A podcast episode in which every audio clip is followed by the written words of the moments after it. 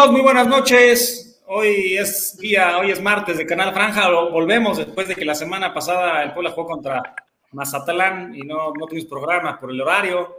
Pero aquí estamos nuevamente. Los saludo con mucho gusto. Daniel Ortiz. Siempre es un placer estar con ustedes.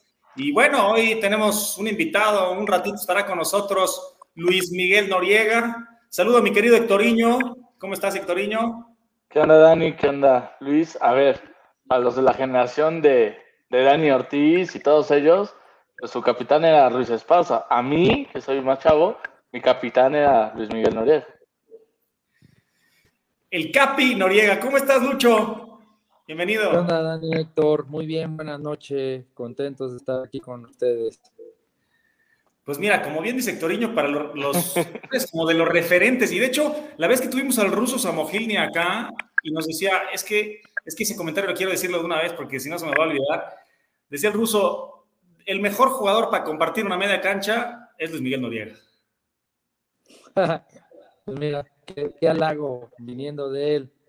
Eh, de hecho, flores. Quiero mucho, fuimos buena, hicimos buena pareja por, por un tiempo y, y bueno, además de ser compañeros, somos buenos amigos, nos llevamos muy bien y, y bueno, sin duda le dimos buenas alegrías a la, a la gente de la franja. Sin duda, desde ese ascenso, que la verdad es que se ganaron el corazón de todos. Pero mira, antes de platicar un poquito de, de lo que pues, fue tu trayectoria en el Puebla, que la verdad es que fue bastante, bastante buena, pues platícanos de actualmente, ¿no? Estás de entrenador de la sub-20, estuviste de auxiliar, estuviste, poco a poco te has metido y ya eres entrenador de la 20, el equipo va bien, hay buenos jóvenes. ¿Cómo te sientes actualmente? Cuéntanos un poquito. No, muy contento, estoy muy contento de verdad. Eh, es un gran reto en mi vida, en mi carrera, el poder ayudar a formar jóvenes, el poder compartirles un poco de lo que aprendí, de lo que, de lo que hice bien, el compartir también las cosas que no hice también para que ellos aprendan. Eh, y como dices, me retiré prácticamente, voy a cumplir dos años y desde, desde el día uno me integré como como auxiliar en la 20, en la 17, después estuve un rato con los chicos de la sub 15 y bueno, ahora se me abre la oportunidad de, la, de estar de DT, de, de, estar al frente de la sub 20 y, y, muy contento, muy ilusionado, es un, un, nuevo reto en mi vida, en mi carrera, evidentemente que quiero crecer, pero bueno, todo, todo a su tiempo y aprovechando, aprovechando la oportunidad, el equipo va bien, estamos jugando creo que de buena manera, estamos ahí peleando por calificar y bueno, ojalá que las cosas se den para, para poder estar en la liguilla. Oye, eh, veo que, bueno, platicábamos ahorita antes de entrar, de repente te quitan varios jugadores, ¿no? O sea, preparar un entrenamiento, preparar unos partidos, eh, el primer equipo puede requerir jugadores, eh, precisamente están requiriendo de repente a Emilio Martínez, eh, Alberto Herrera, que pues, está yendo prácticamente con el primer equipo, eh, de repente te ponen a Robles, de repente, o sea, ¿cómo ves el proceso de estos chavos? Algunos ya están pisando territorios de selección nacional, eh, por ahí, pues, hay varios, ¿no? Que que han llamado, de repente ponen a jugar jugadores que no están teniendo actividad del primer equipo y te los mandan, o sea, también es un combinado que de repente tienes que hacer, pero bueno, para dar seguimiento a algunos, cómo, cómo, cómo, pintan estos jugadores de la franja? O sea, unos que recién llegan, otros que ya llevan un proceso más largo. Eh, ¿Quién, o sea, si puedes decir algún nombre, quién te llama mucho la atención que dijiste, oye, este chavo de verdad, ¡pum! La va a romper. No, fíjate que, que realmente tenemos chicos muy interesantes, eh, tenemos buenas generaciones, eh, la 17 que fue campeona, chicos muy interesantes y un poco más arriba, bueno, ahora la 20, tenemos un grupo que está entrenando de cajón con primer equipo, como Emilio Martínez, está Ángel Robles, está Alberto Herrera, está Cristian Mares, ha ido en su momento Jared Hernández, Dylan Torres, o sea, hay un grupito grande que ha estado cerca en primera división. Y, bueno, no está fácil el, día a día por lo mismo, ¿no? Eh, hay veces que solo nos bajan a jugar, que no, no, están en el día a día con nosotros. Hay veces que, que van algunos otros nuestros para entrenar con, con, primer equipo cuando sea necesario. Y bueno, nos tenemos que ajustar, acomodar. siempre para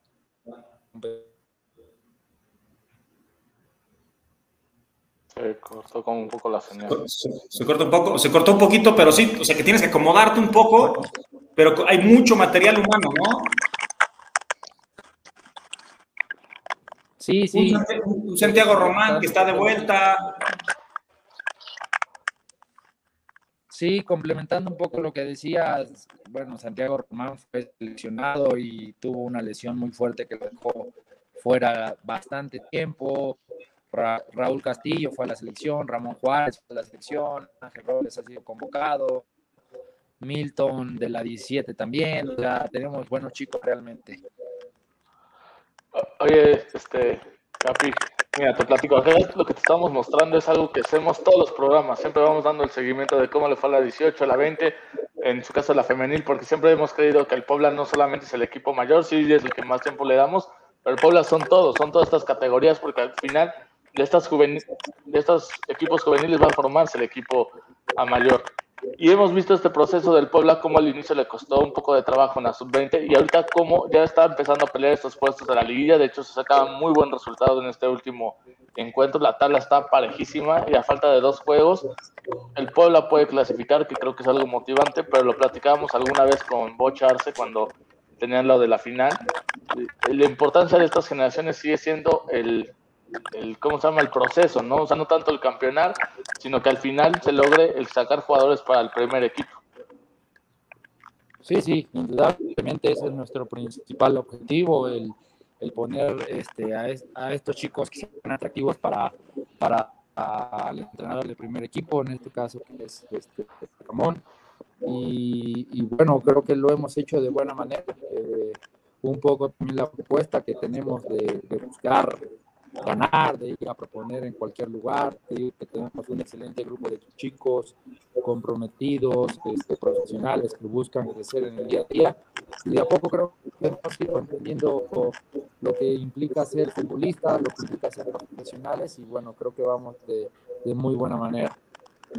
Y la otra que te iba a preguntar, porque hace uno o dos programas lo platicamos acá, el tema de cómo debe de trabajarse las fuerzas básicas en el, o a lo que me refiero, en la formación de lo que se tiene en el primer equipo, si el, equipo de la sub-20 o la 17 juegan bajo un mismo estilo, juegan con la misma formación, o por las características que tiene cada plantel, juega a lo que se enfrenta en cada partido.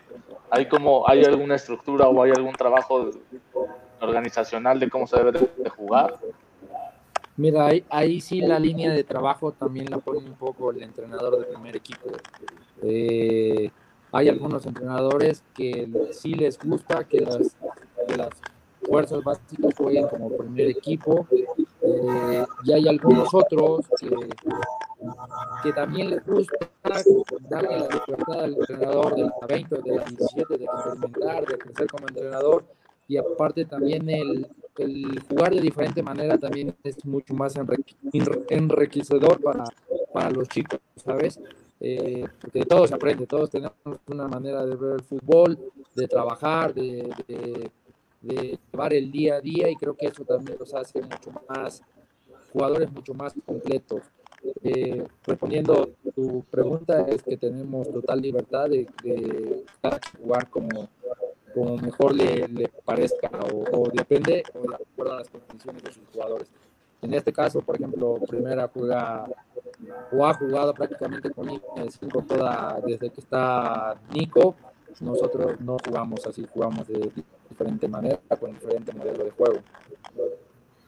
¿Qué, o sea, ¿cuál es el modelo que, que te gusta a ti practicar? Y, y, bueno, o sea, que están practicando o que acomodas a sus futbolistas. Y, y otra cosa que va relacionada al estilo, ¿no? O sea, tú en este tema de tu formación como entrenador, que bueno, ya la has ido trabajando con, con, equipos menores, pero pues vas, vas haciéndote un, estilo de estratega, ¿no? Entonces, ¿cuál serían, pues, eh, pues el estilo que a ti te gustaría implementar en tus equipos, ¿no? Bueno, mira, es que cambia muchísimo, depende del lugar en el que estés. Por ejemplo, yo ahorita en la 20 busco que los chicos sean totalmente atractivos, ¿me explico? Y para ser atractivos tomamos muchos riesgos, salimos a buscar partidos, salimos a proponer, eh, salimos a buscar dominar el juego a través de posiciones largas, de posicionamiento en campo rival, y creo que a los chicos les ha gustado esta manera. Eh, hemos hecho muy buenos partidos, muy buenos partidos. En algunas ocasiones el resultado no ha venido acompañado del buen rendimiento del equipo, pero creo que en términos generales los chicos se han puesto en el radar de, muchísima gente y eso es lo más importante. Ahora, que mi, modelo, mi forma, yo juego en rombo, juego cuatro, tres volantes, un media punta, con un como antiguo 10 y dos delanteros. Mucha gente en medio campo, por lo mismo, buscar tener la pelota, posiciones largas, dominar el juego a través de, de la misma. Y bueno, creo que nos ha ido bastante bien. Eh, estamos ahí cerca, estamos cerca, pero bueno, no hemos conseguido nada aún. Creo que como te platicaba hace ratito, sin duda que lo más importante es el formar chicos, el, el, el que compitan de buena manera y eso lo hemos hecho bien, pero sin duda si tenemos un equipo ganador, un equipo que pueda estar en la liguilla, que pueda estar peleando por el título, hay mucho más reflectores para ellos y más oportunidades para estar en primera división, indudablemente. Sí, sin duda. Además, pues cualquier equipo busca ganar, ¿no? Entonces, lo más es formativo, todo, todo el tema de menores es formativo, pero al final, pues ellos ganando, pues, pues van adquiriendo mayor, mayor experiencia y tal, ¿no? algunos ya fueron campeones como Dylan, ¿no? Saludos de Isaac, Isaac Jiménez, saludos de Capi Noriega, qué buenos tiempos. Saludos también de Isabel Hernández, Capi Noriega, hay muchos saludos aquí para ti, ¿eh? Daniel Peláez. Por aquí nos dice Mitch Martínez, nos platique, Capi, cómo fue su experiencia con el Vasco. Ahí ya en selección. Fue linda experiencia. Eras jugador que debió salir a Sudáfrica. ¿Qué te propone Mitch? Eh, eh, ah, tuve la posibilidad de, ir al Mundial.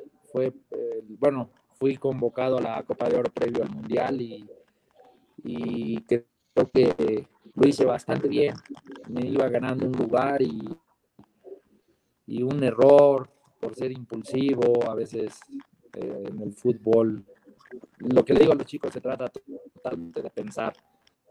Y en un momento de, desatención, de desconcentración, de madurez, me terminan expulsando en una Copa de Oro, en un partido contra Panamá y, y me cortó totalmente la posibilidad de, de seguir creciendo, de poder a un mundial. Ah, caray. Y te lo digo tal cual porque fue Vasco Aguirre me lo dijo en su momento que no, no que jugadores o sea que un error de ese tipo, una expulsión en un partido importante, en un partido mundial, terminaba, echar terminaba por echar a perder el trabajo de tantos años de, de eliminatoria, de trabajo para buscar este, superar el quinto partido, etcétera, etcétera. Y a partir de ahí quedé relegado y quedé fuera. Pero bueno, fuiste jugador de selección nacional. Eso, digamos, curricularmente para tu trayectoria es, es muy importante, ¿no? Realmente. Sí, sí, la verdad que estoy muy contento, muy, muy contento. Eh, siempre hay de todo, ¿no? Depende del lado donde lo veas. Habrá gente que diga que me quedé corto, habrá otros que que les gustó mi carrera. Yo soy totalmente objetivo, hice mi, hice mi mayor esfuerzo en todos los equipos en el que estuve, fui totalmente profesional, me entregué y defendí los colores de la camiseta que vestí lo mejor posible, con, con la conciencia tranquila de, de haber dejado lo máximo de mí. Y bueno, te digo, ahora estoy en otra etapa totalmente diferente que me encanta, me apasiona, me gusta muchísimo y, bueno, esperemos que vengan cosas muy buenas en lo personal. Oye, pone aquí Rodrigo Roche, el Noriega, saludos, mis respetos como futbolista. Una anécdota que vi, yo soy de Morelos en 2014 o 15, cuando Pablo vistó a Ronaldinho. La última jugada mete gol de penal y les arruinó la presentación de Diño. Recuerdo que antes del penal el Mono Zuna te aventó y te agredió. Vi que tú no hiciste nada, pero ahora del gol se lo gritaste en la cara. Corazón y punto honor, que ya no hay en el fútbol, gracias Capi, te dice Rodrigo.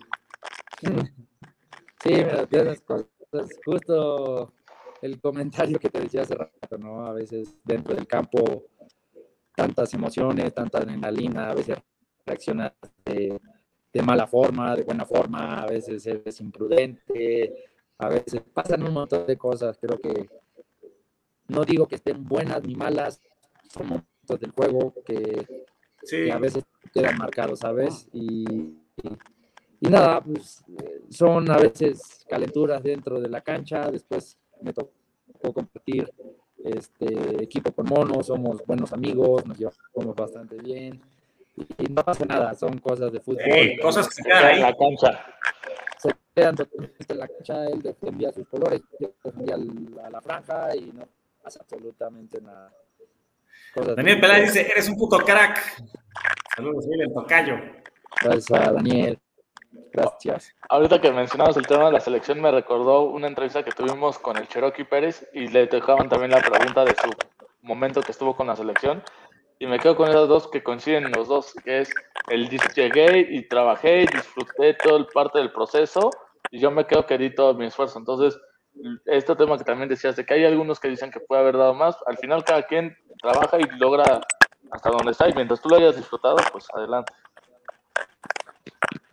Oye, Lucho, ¿cuáles son? ¿Tuviste épocas en la franja, desde el ascenso, eh, después liguillas, te fuiste, regresaste, te fuiste otra vez, volviste a regresar? ¿Cuáles son tus tres momentos favoritos con el equipo de la franja? Tres momentos. Eh, bueno, indudablemente el ascenso fue espectacular, el ganarle a, a Dorados, después de haber perdido la primera, bueno, con Querétaro el ascenso un año anterior. Eh, ese fue uno. El segundo fue la temporada o el momento que llegamos a semifinales, que nos elimina Pumas. Fue un lindísimo momento, un lindo recuerdo. Y bueno, yo creo que el tercero me quedaré con la final de Copa que le ganamos a, a Chivas en el estadio de la UAP. Creo que son tres momentos inolvidables que, que te quedas, no sé, recuerdas y te emocionas, ¿no? De, de tan lindos recuerdos, momentos que pasamos como equipo, en lo individual, con nuestras familias, creo que estuvieron espectaculares. Oye, una, una anécdota así que nadie sepa de, de, un, de aquello, uno de esos tres momentos, una anécdota del festejo, de vestuario, o sea, algo, que nos puedas decir así de tras bambalinas, ¿qué sucedió? En el festejo tal vez alguien se volvió loco. Algo, algo gracioso, curioso. Bueno, no sé, dos momentos así rápidos. Evidentemente, después de haber perdido contra Pumas, pues estábamos deshechos. El vestidor, o sea, llorando todo mundo por no por la impotencia, sino por saber que estábamos tan cerca de conseguir algo importantísimo en nuestras carreras y, nos quedamos ahí tan cerca de poder llegar a una final, de, momento anímico que teníamos era espectacular y, nos quedamos ahí. Pero después de eso estuvo muy chistoso porque recuerdo que fuimos a comer a casa Puebla con el gobernador y, y nos pidió de favor que nos viéramos al turibús para dar la vuelta a la Juárez y eso, y, y, realmente nadie quería hacerlo, o sea, porque para nosotros era, pues, si no ganamos nada, no conseguimos nada, nos quedamos en el camino, incluso hasta un poco de vergüenza, ¿sabes? De pena, como, ¿cómo nos vamos a subir? ¿Sabes? Sí. Y de repente fuimos a, bueno, no fue tan, ¿cómo te digo? O sea, no fue una propuesta, ¿no? Teníamos que ir al final de cuentas. Eh, pero bueno, empezamos a avanzar el y empezamos a hacer el recorrido y pues la gente nos saludaba y eso y de repente llegamos a la Juárez y wow, o sea, totalmente lleno, no podíamos avanzar, la gente vuelta loca, o sea, reconociendo realmente el esfuerzo que habíamos hecho cada uno de nosotros, de que nos habíamos entregado en la cancha, de que habíamos defendido los colores de la franja a muerte, ¿sabes? Con dientes y uñas, pusimos todo el corazón y el que la gente te lo reconozca y te lo aplauda, sin duda es de las cosas más lindas que hemos, creo que, vivido todo ese grupo de jugadores que estuvimos ahí. Sin duda, sin duda, fue una época gloriosa, ¿no, Hectoriño? Sí, no, yo me acuerdo que ahí anduve caminando de la Juárez hasta el Zócalo. Yo no fui, pero yo estuve en CU y también salí llorando, ¿eh? Salí llorando. ¿eh? Sí, caray, al final. qué momento, ¿no? Al final, última jugada, nos mete gol Verón, dices, caray, ¿cómo es el fútbol a veces? Bueno, sí, sí, o sea, eso lo tenemos aquí todos en el pecho todavía. Sí, es correcto. Oye, y pues de repente pocos goles hacían y hubo un, un, regreso que tuviste, creo que cuando estaba la puente, ¿no? Y empezaste a hacer goles a lo loco. O sea, terminaste, o sea, para ser un mediocampista, ¿En qué posición o qué rol tal vez, qué entrenador te marcó más? Porque de repente con La Puente tuviste mucho más llegada, ¿no? Recuerdo. Tal vez un centrocampista más de trabajo y de repente pisabas área, pisabas área y este, eras, eras más goleador que antes. Sí, mira, al final, bueno, yo siempre me consideré un jugador mixto, ¿sabes? O sea, que hacía una labor defensiva bastante buena, pero que también tenía bastante claridad para, para integrarme al ataque y creo que por lo mismo marqué bastantes goles, tuve algunas temporadas muy buenas en números, o sea, más allá de mi posición, que era un doble contención, eh, marqué por ahí siete goles por, por, en algún, bueno, en un par de temporadas, una en Querétaro, otra en Puebla, y contento, te digo, era un jugador que me gustaba atacar, que me gustaba pisar el área, que Tirar penales, ¿no? También. Ah, algunos, pero no, tantos, no tantos, fíjate. chance. Con la selección, me acuerdo. En la selección. Tiros de zurda, ¿no? De zurda. ¿Sabes qué me acuerdo bien? Hiciste el primer gol del Puebla tras regresar a Primera División. En ¿no? Sí, no, sí, era la fecha 4, me parece, no habíamos No, fue, no, fue la fecha 2. No, ¿no? fue la 2, ¿no? Sí, la 2. Ah, la 2. Un zurdazo ahí en el área. Sí, sí, chulazo, un centro ahí medio retrasado, me parece, o la desviaron un poco y fue lindo gol, la verdad. Estuvo lindo. Y, y, bueno, son momentos que van marcando tu, tu carrera como futbolista. Dicen aquí algo de la, final. Ah, tu mejor socio en la media del Puebla, pues, espera, digo, hay alguien que va a esperar que responda lo mismo. ah, sí, sin duda, Samojín, eh, excelente jugador, eh, totalmente comprometido, con un gran corazón, con, con, un montón de entrega, de garra, de esfuerzo, de, de fuerza física. Era lindo el, el, jugar con él, creo que nos complementábamos bastante bien con nuestro estilo cada quien, eh, diferentes estilos, pero creo que que lo lindo es que siempre pusimos todo al beneficio del equipo, ¿sabes? Cero envidia, cero cosas raras. Trabajamos los dos para, para, ayudar al equipo, no solo nosotros dos, o sea, todo el grupo, todo el equipo, había una energía espectacular que, que se notaba, que se transmitía y bueno, fue lo que realmente hizo que este, bueno, que ese equipo fuera importante, consiguiera cosas, que le gustara a la gente. Oye, nada más de rápido, ya casi para despedir. Eh, comentaban aquí de la final de Copa también, que se perdió en penales. Ese también estuvo doloroso. Esa final luego ya no se acuerdo tanto. Metí gol al final también ahí para irnos ¿Sí? al final. Sí, sí, caray. Eh, como la, te digo que lo lindo del fútbol, perdimos esa final y después en poco tiempo tuvimos la Seis meses, ¿no? Después. Y, y ganarle a Chivas.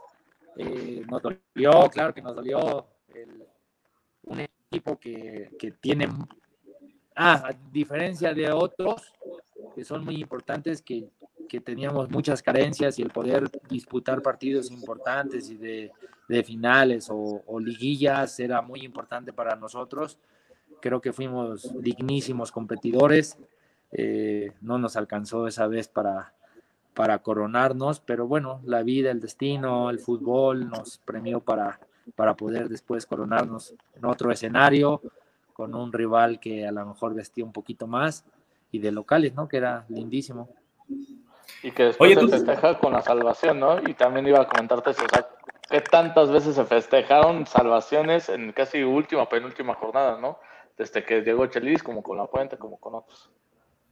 Sí, pero realmente el estrés, con el que se vive, la angustia de, estar peleando por el descenso, a veces la gente no dimensiona lo que realmente vive un jugador, nosotros la pasamos muy mal, muy mal durante muchas semanas, durante muchos torneos de, de, verla complicadísima, de verla difícil, de, de creer que, que, a muchos se nos podría terminar la carrera si, si terminábamos perdiendo la categoría.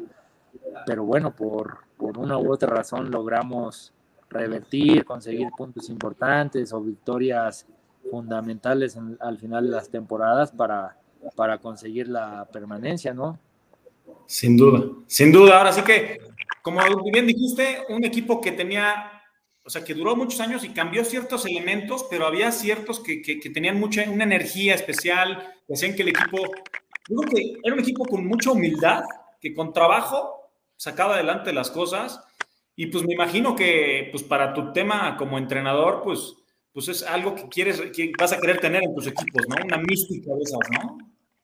Sí, sí, seguro. Creo que, que más allá del, del talento individual o, las o muchas situaciones que hay un, montón de jugadores que son muy buenos, lo que te saca adelante es el grupo, es el grupo totalmente, el trabajo en equipo, el ser sencillo, el ser humilde, el ser trabajador, el ser honesto. Creo que todas esas valores humanos son los que hacen importante a un equipo y, y, son las cosas que te hacen que te hacen ser ganador, que te hacen ser ganador, indudablemente. Si hay un grupo que no está sano, que, que, hay mucha soberbia, no, no lleva a ningún lugar. Y me tocó estar en algunos equipos así y es muy difícil, muy difícil. A veces con menos talento, pero con jugadores comprometidos, que, que sepan sacrificarse por el equipo, que, que tengan que no sean tan soberbios, que, que, que, sean sencillos, creo que, que, ayuda muchísimo para que las cosas vayan funcionando. Bueno, vamos a terminar ya casi contigo, porque ya si no, este, pues eh, tienes que preparar entrenamientos, partidos, lo que viene, etcétera. Y ya para que no te desveles, dice que pues, puede ser el próximo entrenador en unos años junto al ruso, mira nomás. Por aquí dice Isra, saludos al Capi Noriega, gratos recuerdos del fútbol que nos daba. Y ahora sí que un mensaje que quieras dar a la afición del Puebla. Y por otro lado, eh, ¿van a calificar al Puebla sub-20 y el primer equipo? ¿Cómo ves? Sí, sí, ojalá, ojalá es por lo que trabajamos día a día, por conseguir buenos resultados, por ganar partidos, ambos, ambos, ambos equipos estamos cerca, no está nada definido aún, pero eh, pues invitar a la gente, ¿sabes? Más para el primer equipo que vaya al estadio, que apoye, es sin duda importantísimo que vaya la gente a apoyar, que el jugador sienta ese, ese respaldo de su afición, de verdad que, que te da un plus que te, que te motiva, que te invita a entregarte un poco más. No es lo mismo jugar con, estadios vacíos que con gente que te está apoyando, que te está exigiendo. Eh, ojalá que estas últimas, bueno, nos queda una jornada, ¿no? De local contra Toluca. Ojalá que vaya mucha gente que apoya a la franja, que lo, que lo necesitamos, que lo necesitan los jugadores, que, que creo que el equipo ha estado bastante bien, que cada vez tiene un poquito más de estabilidad, más allá de que se vayan o vengan jugadores o, o X cosa, creo que el equipo ha competido de buena manera y, y bueno, ojalá que nos alcance a todos para calificar y dar buenos resultados al final de la temporada. Y soy testigo de que Noriega siempre ahí anda en el estadio viendo al equipo camotero. Oye, pues ya no más para despedirme, pues muchas gracias por tomarte estos minutos y que teníamos que agarrar antes de la liguilla, porque en liguilla ya no nos vas a querer hablar. no, no, claro que no, aquí estamos. antes de que... No, bueno, con todo gusto, pues ojalá que tus planes como entrenador, me imagino que pues, es un proceso, ¿no? Pero pues, tú cómo te verías en tres o en cinco años. No, no lo sé, no lo sé. La verdad. Paso a pasito. Eh, paso a paso. Obvio, cada quien, o bueno, en lo personal, sueño en grande, sueño en grande, pero, pero las cosas se van dando poco a poco. Hay que seguir aprendiendo, hay que seguir creciendo, hay que seguir experimentando. Sin duda, errores, este, derrotas te hacen crecer, te hacen madurar y, y, así es la vida, así es el fútbol y poco a poco yo sé que, que, que no sé en cuánto tiempo, pero voy a estar allá, allá arriba en algún momento. Seguro que sí. Bueno, si quieres, me preguntan este y se hace más interesantísimo nada más en unos segundos. ¿Qué te dejó marcado en ti el Chelis? No, Chelis es, es un tipo que, que quiero muchísimo, que marcó mi carrera como futbolista, como persona, como ser humano. Eh, realmente me ayudó en, en, un montón de cosas también fuera de la cancha. Mis respetos totales para él. Eh, puras cosas buenas, puras cosas buenas, realmente que lo, lo aprecio, lo quiero, lo respeto muchísimo, eh, dentro y fuera de la cancha. Buenísimo. Pues ya, listo, que nos prestó ahora sí que el, Puebla, que, tuvieras, estuvieras contigo con nosotros, gracias a Mercedes, gracias al club por, este, por darnos a Noriega un ratito. Ahora sí que nos podríamos echar un buen rato más platicando contigo, seguramente, porque hay mucho, mucho de qué hablar. Pero, pues bueno, te dejamos para que descanses, que sigas trabajando en los últimos detalles para que, pues para que mañana de nuevamente a trabajar. Gracias, Luis. gracias por la invitación, Dani, Héctor. Fue un gusto realmente y acá estamos para servirles. Espero que se haya escuchado bien. Yo lo escuchaba ahí un poco cortado, pero. Bueno, les mando un abrazo. Saludos a la gente que nos vio, a la gente que comentó y, y bueno, un gusto siempre. Gracias, un fuerte abrazo y aquí está tu casa. Gracias. Pues muy bien, amigos. Fuimos a, Lucho Noriega. La verdad es que muchísimos temas que hablar con él, ¿no? Este, y pues ahora sí que, como se inicia su carrera como entrenador, la verdad es que,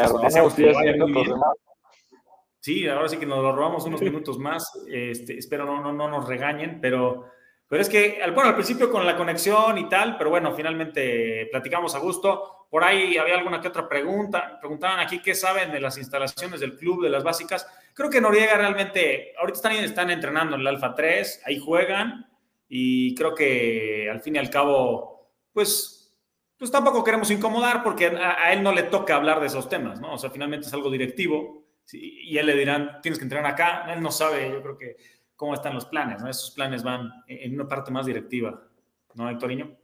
Sí, yo creo que sí. Y creo que esa ha sido su respuesta. Pues no depende de mí, ojalá algún día estén y mientras pues entrenar donde estén, ¿no? Y como estamos con cortos de tiempo, ya no, no, pusimos ponerla. Dice, porfa, hagan una segunda parte con el Capi, dice Mitch. Seguramente. A ver si cuando acabe el torneo, entre esas fechas que no hay fútbol de estufa y así, así como tuvimos una con el Cherokee, tener una así con, con Noriega de su, de su vida y varias cosas que le podemos rascar.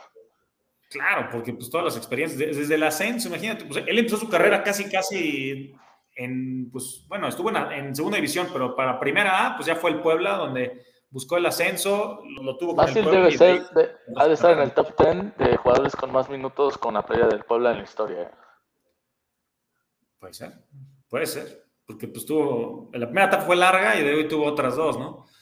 Por aquí preguntan, ¿dónde está el malhumorado de Pepe? Pepe ahorita tenía un, tema, estaba este, familiar, creo, y por ahora pues no estaba con nosotros. Saludos Aristeguieta, saludos Pepe Mitch.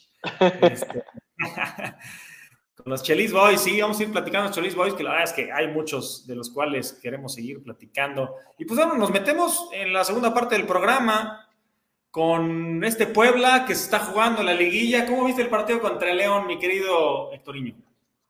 Raro en el sentido de que siento que León sí fue ligeramente mejor que el Puebla, pero el Puebla tuvo situaciones para no haber perdido el encuentro. O sea, tiene jugadas oportunas que sin ser dominante, sin tener la posesión del balón, que creo que hasta cierto punto eso buscó el Arcamón, tuvo con qué para no haber perdido el encuentro. Siento que León hace un buen encuentro. No deja o no se eh, confía el momento de meter el 1 a 0 y echarse hacia atrás. Yo creo que hasta faltando 5 o 10 minutos es cuando ya le cede al Puebla esa oportunidad y el Puebla pues, necesita tener el balón para generar esas jugadas.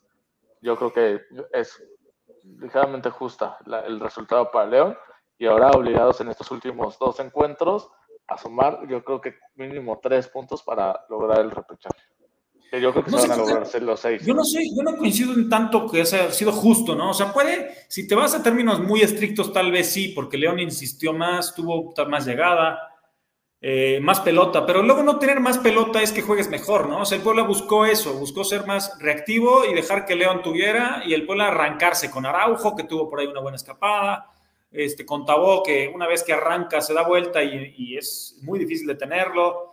Eh, creo que el Puebla buscó a sus formas, a lo que tiene, a los espacios, porque tiene esta velocidad, estos dos hombres que, que van muy bien así, Escoto, por eso yo que jugó ahí para apoyar y para ir a esas, esas segundas jugadas con, la velocidad que tiene más Escoto que, Martínez o que Aristeguieta, que pues ahora sí que está prácticamente relegado el venezolano, ¿no? Este, y después entró Martínez por el un, golpe, ¿no? Que tuvo que tuvo Escoto, pero creo que el Puebla no jugó mal, creó oportunidades, pero pues hay que meterlas, ¿no? O sea que, digo, el, al final el gol de León termina siendo un error garrafal de Segovia, pero por ahí el partido puede estar 1-1 0-0. Yo ahí lo tomo como un accidente lo de Segovia, pero, que ahí está la foto, qué buena toma. Terrible. Pero tuvo uno en el primer tiempo Ángel Mena casi sin portero y al final tiene un ormeño que de milagro se la encuentra Anthony Silva entre las piernas. Entonces, del Pola me acuerdo la del Fideo y me acuerdo la del primer tiempo de Max Araujo así como claras. Un disparo de Bueno, y la del cabezazo de Segovia que pega en el poste también. Pero siento que también pudo haber ampliado el marcador León más de este 1-0 que esta fue por un accidente. Más la del del lugar que sí estuvo bien lado. Yo creo que Segovia pues, ha soñado con este autogol desde el, sábado. No estaría mal este, mandarle muy, tweets, todos hagamos hashtag ánimo Segovia porque tiene que reponerse para lo que queda. ¿eh? Este, hay que apoyar a los jugadores, evidentemente se equivocó y, y hay un, o sea, medio lo toca Mena, ¿no? Ahí se ve pero es un error, es un error y no hay falta, no, me da para marcar falta. Y había dos jugadas, o sea, raras, ¿no? Este, yo que no estuve en Puebla y no pude verlo nuevamente en el estadio, eh, decía un comentarista, es que ¿de dónde está marcando? Y yo tampoco veía, porque no había visto esta repetición. Y si alguien no la había visto, pues miren, ahí está la jugada donde viene el centro, remata Colombato, le pega Maya y la mete Dávila. Entonces ahí fuera de juego clarísimo. Y la otra jugada de bar es esta. No la fueron a ver. Es que otra vez, ¿no? O sea, yo creo que sí, sí el Puebla no hizo tantos méritos para el gol, como bien dices, hubo dos, tres claras, máximo. Pero es que, pues es que si es penal, pues que nos los den, ¿no? Sí, no, claro. Ahora esa desde el estadio yo la vi muy cerca, que dije, no, para nada es penal. Pero ya que me mandaste precisamente la foto, sí siento que por lo menos sea para que la revisara, y lo hemos dicho en otros capítulos, que tome la visión del árbitro, pero que la vea. Y pues esas cosas son las que uno, por lo menos en lo personal, no entiendo del VAR, de que simplemente ni siquiera les avisen. Y bueno, ahorita va a estar pasando los comentarios y ahorita les estaré diciendo mis puntos de vista. Mitch dice, yo creo que Ferrari nos ha quedado de ver, ojalá me quede la boca, pero sigo teniéndole fe. Yo creo que Ferrari Entró bien, ¿no? Ese, es el comentario al que yo iba. Fer, eh, Ferrari me encantó. Siento que el equipo cambió cuando entró. Este, si bien no es este jugador que nos imaginábamos que iba a ir adelante, que iba a meter eh, muchas asistencias o los goles, por la posición que ahora el Arcamón ha encontrado, pues no podemos esperarle eso. Pero sí, cuando ha entrado, yo creo que el equipo cambia y yo ya lo veo como un titular indiscutible. De hecho, en ese cambio o ese querer sorprender a, a León, creo que no funcionó el que no estuviera Ferraréis. Por aquí pone Pepe Mitch, muy mal partido. ¿Ustedes cómo lo consideran? Y segundo, ¿creen que esta fue la mejor entrada como local para el equipo? No. Yo no creo que es un muy mal partido. Creo que fue un partido donde pues, te adecuaste un poquito a lo del rival. Quisiste sorprender en la alineación. Ahorita lo vamos a analizar. Y la, entrada, pues creo que fue buena, ¿no? Buena, pero no sé si la mejor. O sea, se me hizo muy similar a la de Mazatlán. Si no es que la de Mazatlán mejor aunque puede ser engañoso en el tema visual, porque sí se abrió una rampa y con Mazatlán no, todos estuvieron abajo. Por ahí, Mitch, que anda, que anda con todo, como siempre, pésimo partido de Buen, dice que Segovia tampoco debe jugar con rivales verticales. Este, a ver qué nos dice Bricio Carter por la mano, pero bueno. Eh, no ha metido gol Ferrari, y como son amores, Ferrari sí, cuando ha tenido llegada, no ha pegado bien a portería, eso también eh, pues no sé, es un jugador con más, más llegada, ¿no? Ojalá tuviera esa, esa llegada, no sé, de un uh, carrilero derecho que de repente tiene gol, pero pues no, no, no la ha tenido. Yo no me recuerdo el último que pegó en el poste y contra Mazatlán, ah, y la del primer partido que debuta con Cholos que mete un cabezazo, fuera de ahí no me acuerdo otra que él ya haya definido a, portería, las otras han sido pasos para Pues mira, así jugó el Puebla entonces, con, o sea, con los tres centrales de siempre, Maya jugando como carrilero, Parra jugando como otro carrilero, pero de inicio para, para atacar, así jugaba el Puebla. Eh, con Herrera Salas, Araujo, Tabot, digo, para velocidad y Escoto viniendo atrás por bola, pero Parra se metía más dentro y Gularte hacía casi una, como lateral derecho y jugabas con un 4-2-3-1 prácticamente, eh, o 4-4-2 porque Tabot se metía como una doble punta, entonces así, así creo que defendía el Puebla, ¿no? Un poquito más metidos los, los, los cuatro centrales, porque Maya es como central nominal y bueno, tal vez nos pueda sorprender ahí. El que ha gustado es Herrera, ¿no? Eh, venimos platicando con Lucho Noriega. Herrera está La verdad, bastante me ha sorprendido que no se le ve tantito nervioso, se le ve eh, con un estilo. Lo que me fascina es el cómo no la piensa, toca rápido en una sola jugada y esas jugadas cambian los esquemas de los rivales y este chavo lo tiene. Y la verdad se ha ganado el puesto rápidamente y mira que lo estaba haciendo bien George Corral pero la verdad ya ni se extraña a Josh Corral en, la contención y dices que qué alegría que un chavo de tu cantera y pueda tener minutos y coincido que es realmente la línea de cuatro, pero cuando atacaba. Este, es que este Herrera, aunque viene de Pachuca, este, prácticamente en primera está debutando con el Puebla, entonces el Puebla aprovecha, o sea, es un caso más o menos como el de, ¿qué será? Bueno, es que Chava Reyes y Israel Reyes también habían debutado, pero Herrera, bueno, pues debuta en el Puebla en primera y pues lo está haciendo bastante bien eh, así fueron los cambios. Entró Martínez por el golpe de Escoto. Y después metió tres cambios al 56. Apareció de buen en la central. Apareció Dieter Villalpando, que pues nuevamente tuvo un par de buenas jugadas. Es un jugador muy dinámico que realmente le está dando cosas interesantes al medio campo del pueblo para, enlazar con, los compañeros. Eh, Dieter creo que está ganando esos minutos y puede ser importante para lo que viene. No sé, capaz que por ahí inicia alguno de los partidos restantes. Y bueno, sobre el final entró el Fideo Álvarez por Araujo, eh, digo por Parra, y terminó jugando por esa izquierda, tuvo una ocasión de gol interesante, pero finalmente el balón no entró.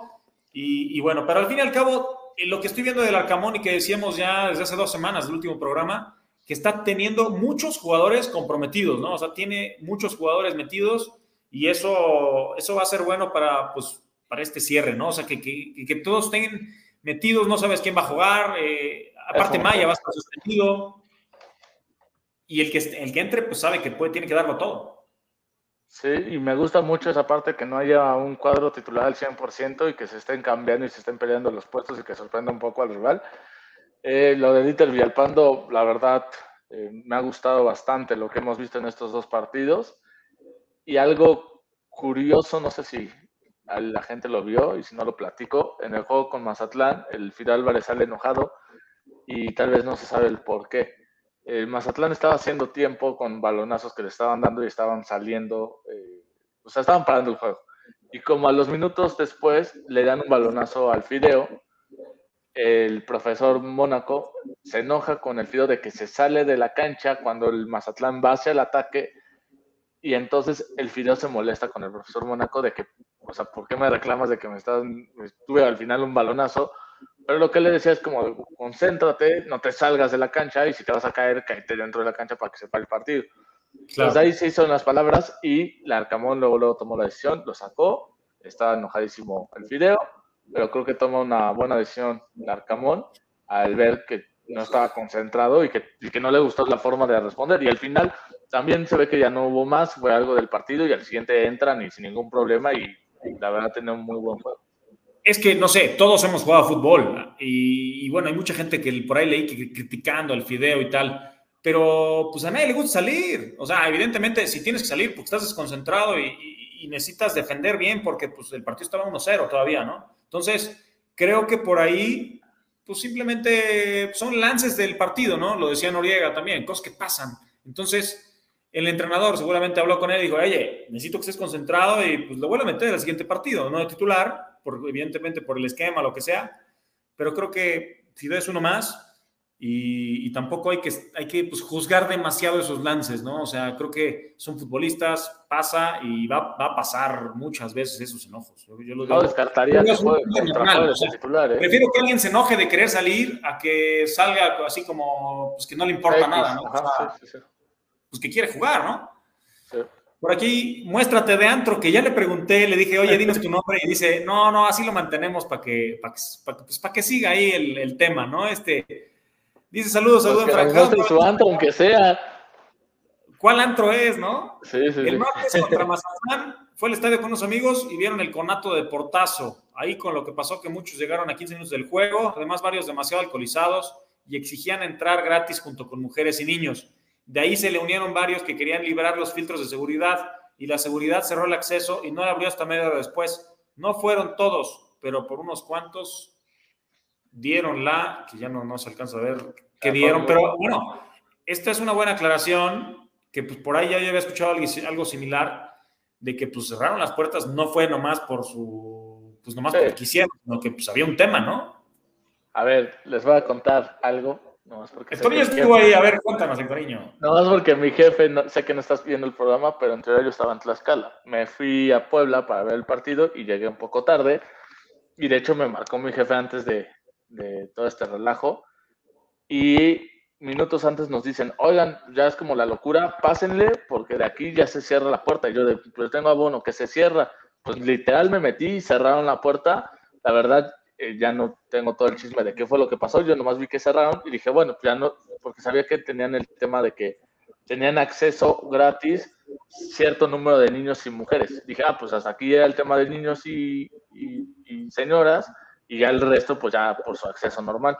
Yo no sabía que después en todos los demás ya no se puede entrar y que pasó todo lo que nos aclara aquí muéstrate de antro, pero sí ya después lo leí en las noticias que fue todo un caos la logística y por eso ya en este otro partido con León ya nomás fueron los niños los que tuvieron el acceso.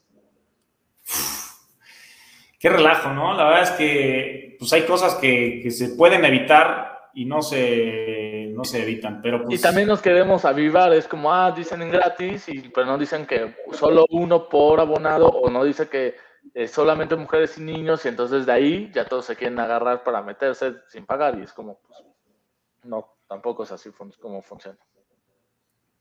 Eh, por aquí preguntan, ¿qué tan cierto es que, que, que al Puebla lo quieren cambiar de lugar a otra franquicia? Otra vez salió el rumor. Para mí es un rumor reciclado y creo que ya varios lo han dicho así. como 30 años. Pues sí, o sea, se quieren llevar al Puebla, que hay inversión, no sé qué. Pues al final no se ha ido. Digo, ojalá en una de esas no se nos vaya, pero pues ni siquiera hay estadio todavía o esa inversión para que pues ya se vaya, ¿no? Entonces, o sea, donde dicen que hay en esas ciudades, todavía ni construyen el estadio. O sea, decían de Mérida, bueno, pues Mérida está construyendo el estadio apenas. Eh, el de Venados, ahí el gobierno está metiendo una lana y tal, pero bueno, no, no parece que vaya a ser pronto, ojalá nunca, y que tengamos este, este equipo de la franja siempre para, pues, para nosotros, ¿no? Y como adicional, les recomiendo que, lea, que vean un video, bueno, son varios videos, del 75 aniversario del Puebla por el programa de Puebla Deportes de Antonio Bascal y ahí les cuenta un historiador y entre él, la Bascal, todo lo que fue pasando año con año con, con el equipo. Y van a ver que esto de que el Puebla se va, lleva años, años, años. Y no sé si está, de alguna forma ya es una forma de vender periódicos. Tiene que hacer como el Mazatlán, dice Isabel Hernández. Sí, pues Mazatlán le metió lana al gobierno y finalmente pues tienen un superestadio y ya tienen su equipo, ¿no? Y el Morelia está en la expansión. La mala nota, dejando ver a muchos con boletos y abonos en la mano, que después pudieron entrar. Saludos, se le dicen Alex que no le encontré por las cheves. Listo, Dani, lo que dijo el antro. Este, pues es que Alex, y tampoco pudo venir hoy Alex, que tenía, este, pues tenía algunas cosas. Que llegaba a la mitad, pero pues ya parece que no, le dio tiempo. Oye, eh, es que voy a poner la tabla, pero es que esta tabla, qué engañosa está. Está, digo, el América, el Atlas, Toluca, Tigres, León, yo que ya los veo dentro pero es que ve desde el Cruz Azul, sexto lugar, hasta el 17, hay cinco puntos, hay seis en disputa, pero hay, hay varios equipos, varios, este, Sí, nadie tiene seguro nada. Y, ajá, y exacto, es la otra. Después de esta jornada que se va a jugar, eh, están pendientes Pachuca San Luis, o sea, por Pachuca y San Luis que están pues en la competencia con el Puebla ahí por el repechaje. Cruz Azul León, Cruz Azul y León, pues vamos a ver, si gana León, por ahí Cruz Azul se mete en problemas.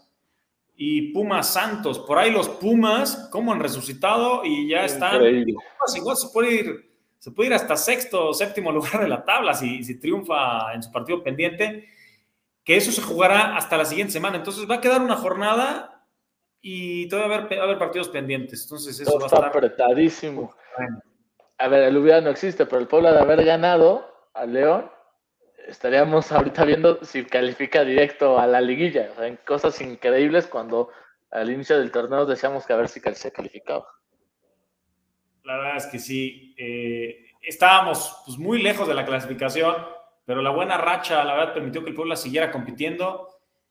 Eh, pero pues sí, se han dejado puntos. Es que este partido, gran, gran partido que se hizo con Pachuca, se tuvo que haber sumado, ¿no? Este, por ahí se fue el empate en la cancha de Santos.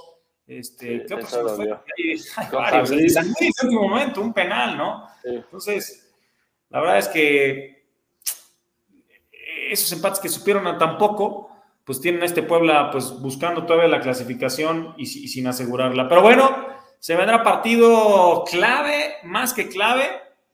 Juárez contra Puebla. Juárez tiene, ¿cuántos puntos tiene Juárez? Tiene 16. Si nos ganan, nos rebasa. Exacto. Puebla no puede perder. Bueno, no puede perder. Viernes, 29 de octubre, 21 horas, Estadio Olímpico Benito Juárez. Eh, este Juárez que es un equipo también que pues, puede pasar lo que sea con ellos. Siento que el Puebla se le va a presentar un juego similar al de Necaxa, pero con unas condiciones, con una cancha, con un equipo tal vez este, con un poco más de experiencia. Entonces, pues a buscar, proponer y buscar jugar a lo suyo. El Puebla creo que va a ser reactivo igualmente, o sea, tampoco tan retrasado, pero sí va a buscar primero asegurar atrás pues, para irse después a atacar, ¿no? Lo que nos decía acá Jessica hace unos programas, ¿no? De que Juárez con el Tuca Ferretti no iba a ser nada fácil y pues ya, llegamos ahora sí a esa fecha que se veía tan lejana. Y también hay que considerar que el Puebla de visitante normalmente le va mejor que de local. Yo creo que el Puebla lo gana por la mínima, 1 a 0. Uf, pues mira, ¿Cuáles han sido las últimas visitas? ¿Contra Atlas? Necaxa. Contra Necaxa, ¿no? Sí, se ganaron los dos. Los dos seguidos de locales, entonces son los últimos partidos. Sí. Y después vendrá el de Toluca, y después viene fecha FIFA, y después pues ya vendrá el repechaje, pues que esperemos estar, estar en él. Sí, yo creo que el Puebla, yo creo que va a ganar el Puebla. ¿eh?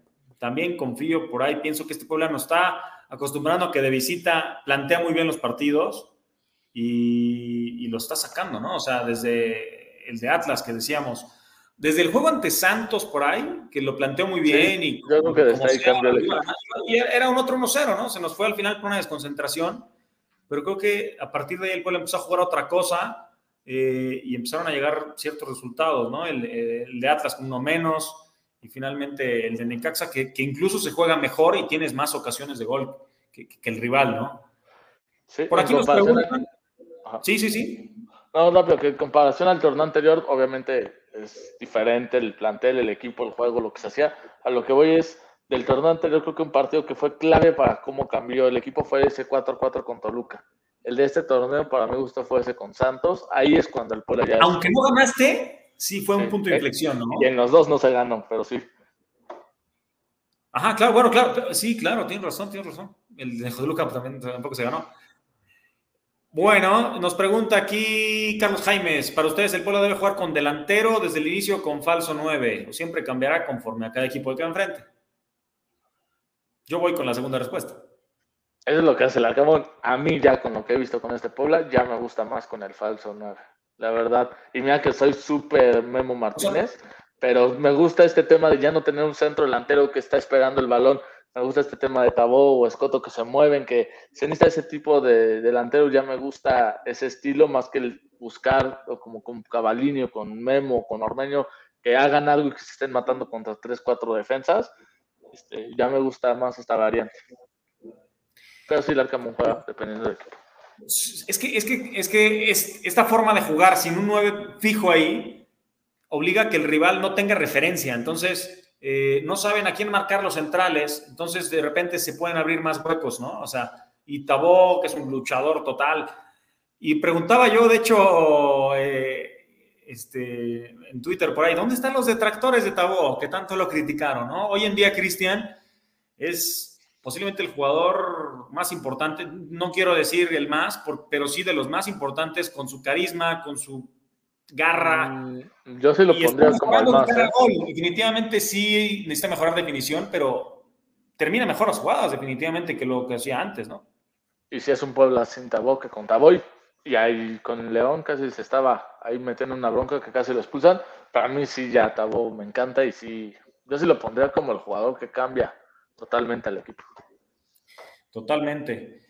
Dice Mitch, Pachuca y San Luis empatan, Cruzul y León, Cruzul, ¿qué? Cruzul Contra León, León, León y Santos y Pumas empatan, pero bueno, pues vamos a ver qué pasa. Todo puede pasar en esta Liga MX que es este pues muy loca, ¿no? Puede pasar lo que sea. Dice, ojalá lo pasen por, no, por el 7 y no por Star Plus. No, es, es por Azteca y por TUDN. A Juárez lo transmite también TUDN. Entonces, eh, vean cuál tienen en su programación para que no se lo pierdan. Ahora sí que hay que estar listos el, viernes. Ya nos están dando pronósticos. El mismo Mitch dice 3 a 1 el Puebla. Creo que el Puebla lleva cuánto tiempo sin anotar tantos goles. A ver, todo el torneo, el Puebla no ha metido más de dos goles y tampoco ha recibido más de dos goles. El, ¿Cuándo ha metido dos el Puebla? ¿Contra San Luis y contra Mazatlán? Mazatlán. Creo, que, ajá, solo esos dos. Contra Mazatlán que empata dos y con San Luis que gana 2-0. Y el torneo pasado, pues de repente goleadas, ¿no? Me acuerdo con Reynoso, incluso todavía goleadas. No, de hecho, pues, promediaba casi tres goles Dos puntos ya. Sí, sí, sí. Nos dice Isabel Hernández Limón, que siempre es de las más puntuales. Gana 2-1 el Puebla, ojalá, ojalá que sí. Michi dice, si Tabuana con ganas van a venir un mar de goles para la franja. Ojalá que sí, que vengan goles que este Puebla, pues, pues sea concreto ante el arco contrario. Eh, creo que se vendrá, pues, un partido crucial. Entonces, hay que estar todos, hay que echarle toda la buena vibra, que este equipo califique, porque creo que Perdiendo se complica muchísimo, o sea, porque vas a recibir a un Toluca que es que, es que cualquier equipo es capaz de todo, pero Toluca, pues es complicado, ¿no? O sea, y, va a querer terminar eh, en los primeros lugares de la tabla para evitar la, repesca, o sea, para clasificar directo. Entonces, creo que, hay, que hay que ganar y, y bueno, pues yo creo que ganando posiblemente estarías a nada de meterte porque muchos equipos se enfrentan, entonces por ahí los puntos te pueden favorecer para ya asegurar el repechaje, ¿no? O mínimo un empate. Yo creo que si se pierde, la única solución sea ganar la Toluca y sacar la calculadora. Entonces sí, coincido que es clave, clave ganar este encuentro, prácticamente estás del otro lado y ya en el peor escenario sacar un empate. Es que la calculadora la vamos a tener que sacar de acomodar lugar, Héctor. Bueno, pues. Oye, gracias, no, no, nada de gracias. ¿Qué pasó con la encuesta de esta, de esta semana? A ver. Y la buscas, ganó Tago por paliza, pero el reclamo es porque siento que en las opciones me faltó, me faltaron para mi gusto dos, pero mínimo uno. Alberto Herrera yo creo que lo tenías que haber considerado dentro de las alternativas. Vi, es que luego me fijo en la percepción que, que, que tengo sobre el juego me fijo mucho en las estadísticas, ¿no? En pases clave, en rechaces, en centros, centros buenos.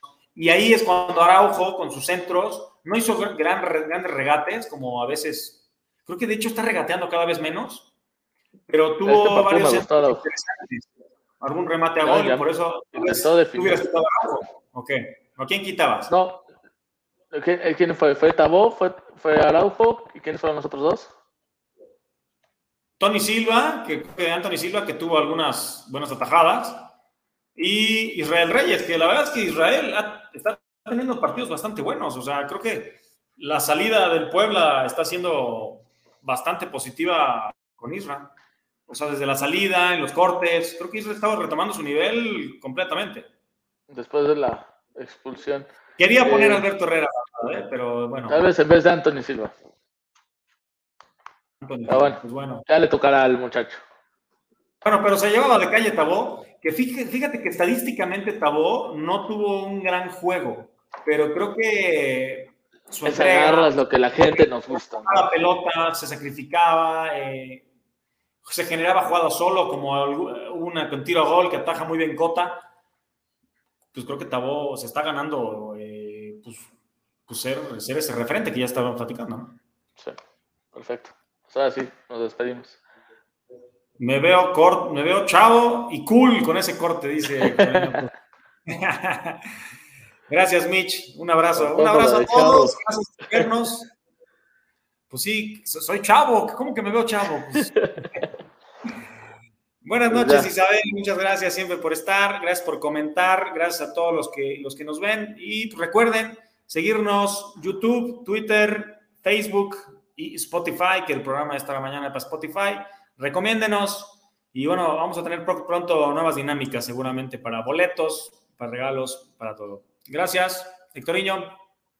No, pues gracias otra vez por estar aquí. Nos estamos viendo, que nos sigan ahí en las redes sociales, lo que no estuvieron de acuerdo y que, que platicando. Ahí tienen nuestras redes sociales. Y ya Dani va a poder ver el cierre de sus bravos, que parece ser van a ganar el juego uno sin ningún problema. La serie mundial está buenísima, mis bravos. Yo soy bravo desde chiquito, desde pequeñín. Entonces, este, lo estoy disfrutando, la verdad. Les mando un abrazo. Gracias. Esto fue Canal Franja. Vamos para otra. Dos figuras.